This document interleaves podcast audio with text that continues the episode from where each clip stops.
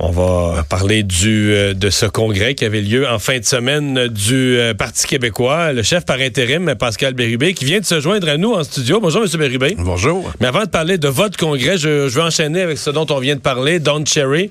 Vous êtes amateur de hockey vous-même, là? Oui. Mais pas de Don Cherry. Mais pas de Don Cherry, non? Non, il n'y a pas une carrière si glorieuse d'abord. C'est surtout un commentateur. Mais effectivement, tous ces commentaires passés sur les francophones, les Européens aussi, ça passe. Ouais, les Russes, les Suédois. Notamment à la société d'État qui a laissé ça passer pendant des années. Et là, il a touché le mauvais bouton. Il a touché euh, l'immigration canadienne et ça, c'est sacré. Alors, il serait congédié. Deux poids, deux mesures. C'est beau le pays, le Canada. Hein? C'est le pays euh, dans lequel on, on évolue. Deux standards. Donc, vous dites qu'il y a deux standards. Là. C'est clair. C'est clair. C'est admis là, que lui pouvait frapper ses francophones. Puis là, on Donc, au Canada, c'est plus permis de frapper sur la minorité francophone que sur l'immigration canadienne. Dans le cas de Don Cherry, oui. Et c'est malheureux. Et je sais pas ce qui va arriver avec lui, mais moi, je pleurais pas. Bon. Ben, c'est la bonne décision du Sportsnet? On attend la confirmation, semblerait-il, mais euh, ils sont sur une bonne voie, là. Continuez. OK. Euh, content de votre congrès? Oui content parce qu'on y a travaillé pendant des mois, parce que on voulait réussir cette étape-là. Première étape, c'était de faire le bilan de la dernière campagne. On a fait ça l'automne 2018. Ensuite, on a préparé celui-là, la déclaration qu'on a fait. On a changé les statuts. Ça va considérablement modifier nos façons d'opérer à l'Assemblée, en fait, à l'Assemblée nationale. Dans notre parti, et la prochaine étape, en fait, c'était le quoi? La prochaine étape, c'est le qui en 2020. Qui va diriger cette formation, homme ou femme? Qui est renouvelé dans ses statuts, dans sa déclaration qui a resserré euh, les valeurs et l'offre politique du Parti québécois est plus claire que, que jamais quant à moi. L'indépendance. Ouais. C'est pas une grande surprise. C'est pour ça que le Parti québécois a été créé. C'est pour ça que les militants militent au Parti québécois. Donc, notre offre politique sera sans ambiguïté. Votez pour le Parti mais québécois. Mais à certains moments dans l'histoire du parti, on était indépendantiste, mais on se disait, il faut être réaliste par rapport aux attentes des gens. Si on veut le pouvoir, on peut pas. Euh, si on promet un référendum tout le temps, euh, on est sûr de pas gagner l'élection. Fait qu'on le mettait en veilleuse un peu pour se rapprocher du pouvoir. Ben moi, je suis un indépendantiste, je suis pas un référendiste. Alors, euh, je peux bien parler du quoi, bientôt du qui, mais du comment, ça, on le fera à la campagne électorale, parce que là, la mécanique, là, c'est pas tellement ça qui est important. Lorsque le désir a augmenté pour l'indépendance du Québec, le reste va suivre quant à moi. Et je suis convaincu qu'on peut faire beaucoup plus et beaucoup mieux, pour paraphraser le slogan du gouvernement, si on contrôlait l'ensemble des euh, moyens à la disposition de notre nation. Hmm.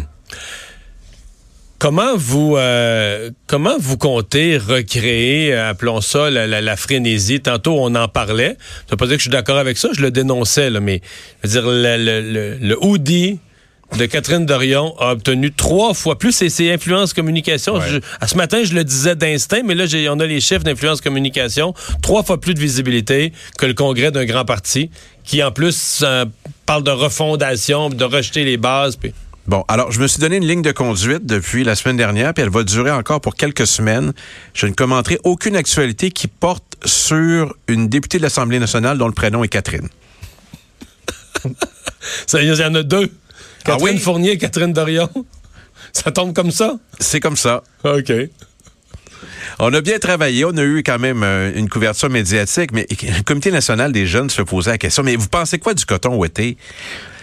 Je, je vais juste faire une comparaison. Gérald Godin, Ouais. Lui, c'est un député poète. Il l'écrivait pas sur sa bio J'en ai parlé la semaine passée. Il l'écrivait pas sur sa bio Twitter qu'il était député poète. Il n'y avait pas de Twitter.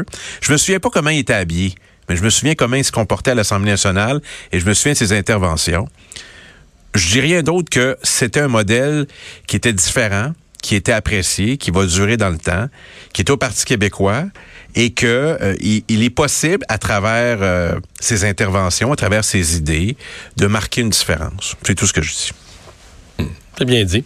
Euh, vous avez dit, première étape, c'était le quoi. Vous avez adopté tout ça en fin de mm-hmm. semaine. La deuxième étape, c'était le qui. Qui va diriger le parti?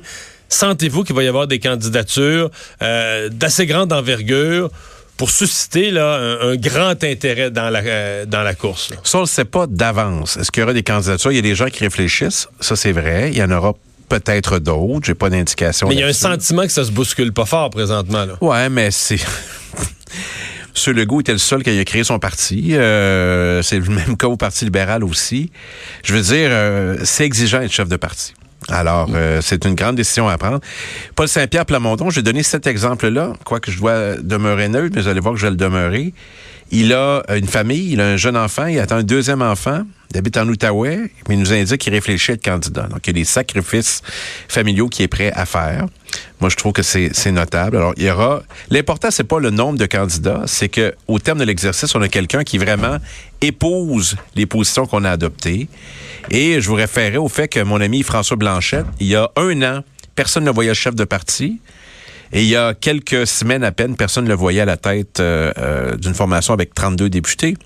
Donc, tout est possible.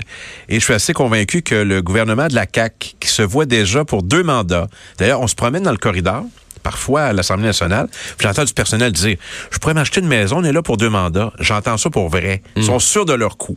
Je pourrais leur jouer des tours parce que j'ai rarement entendu un gouvernement parler aussi souvent d'humilité et aussi peu le pratiquer. Hmm. Mais avez-vous l'impression que, vous m'amenez là-dessus, avez-vous l'impression que tout l'épisode de la semaine passée là, de, sur l'immigration, les erreurs, c'est notamment un excès de confiance ou péché par excès de ben, confiance? je, dirais que d'abord, dans le Congrès, ce qui a été remarqué, c'est que j'ai jamais parlé de façon négative d'aucune autre formation politique de l'Assemblée nationale. C'était pas euh, nécessaire. J'ai parlé que de mon programme. Quand on me questionne sur le projet du, du PEC, c'est euh, des affaires internes de, de, la CAQ, c'est-à-dire que c'était de l'amateurisme et euh, ça devient le problème du gouvernement. Moi, qu'un premier ministre qui est à Lebel-sur-Quévillon un vendredi en fin d'après-midi décide d'appeler son ministre pour lui dire qu'on suspend et c'est moi qui décide ta réforme, ça dit de quoi? Et là où il y aura le plus d'impact, c'est dans la dynamique interne du gouvernement, y compris avec ses collègues, parce qu'il y a des rapports de force qui s'opèrent. Au même titre que le kangourou de Mme Dorion, moi, je pense que c'est le problème de Québec solidaire. C'est avec eux là, que ça va causer problème. Oui? Oui. Je crois ça, même. Mais pensez-vous que les co-porte-parole montrent de la faiblesse? Non, je pense que le, message euh, qui, qui, était important la semaine dernière, c'est que chacun puisse s'exprimer sur le projet de le projet de la CAC et euh, nous on l'a fait et puis à un moment donné, ben, éclipse médiatique. Alors ça a servi à la CAC. Je pense qu'on aurait dû aller jusqu'au bout de l'exercice et comprendre ce qui s'est passé, mais bon, on recommencera cette semaine s'il le faut. Mm-hmm. Parlons, parlons encore du, euh, du Parti québécois. Euh, le, le PQ euh, doit trouver une façon de... Parce que là, vous avez mis des mécanismes, on va dire, techniques pour ouvrir les portes, faire participer des, des non-membres. De, de, l'exécutif de comté jusqu'au grand comité du parti, on dit qu'il faut, faut ouvrir les portes. Il faut que des gens, même s'ils ne sont pas membres du PQ, puissent nous, nous, nous, amener leurs idées, leurs suggestions, qu'on soit ouvert à mm-hmm. ça. Euh, j'ai l'impression, sans méchanceté, que présentement, même si vous le faisiez là, dans l'état actuel des choses, pas tant de gens que ça se présenteraient parce que les gens se diraient, bah, le PQ.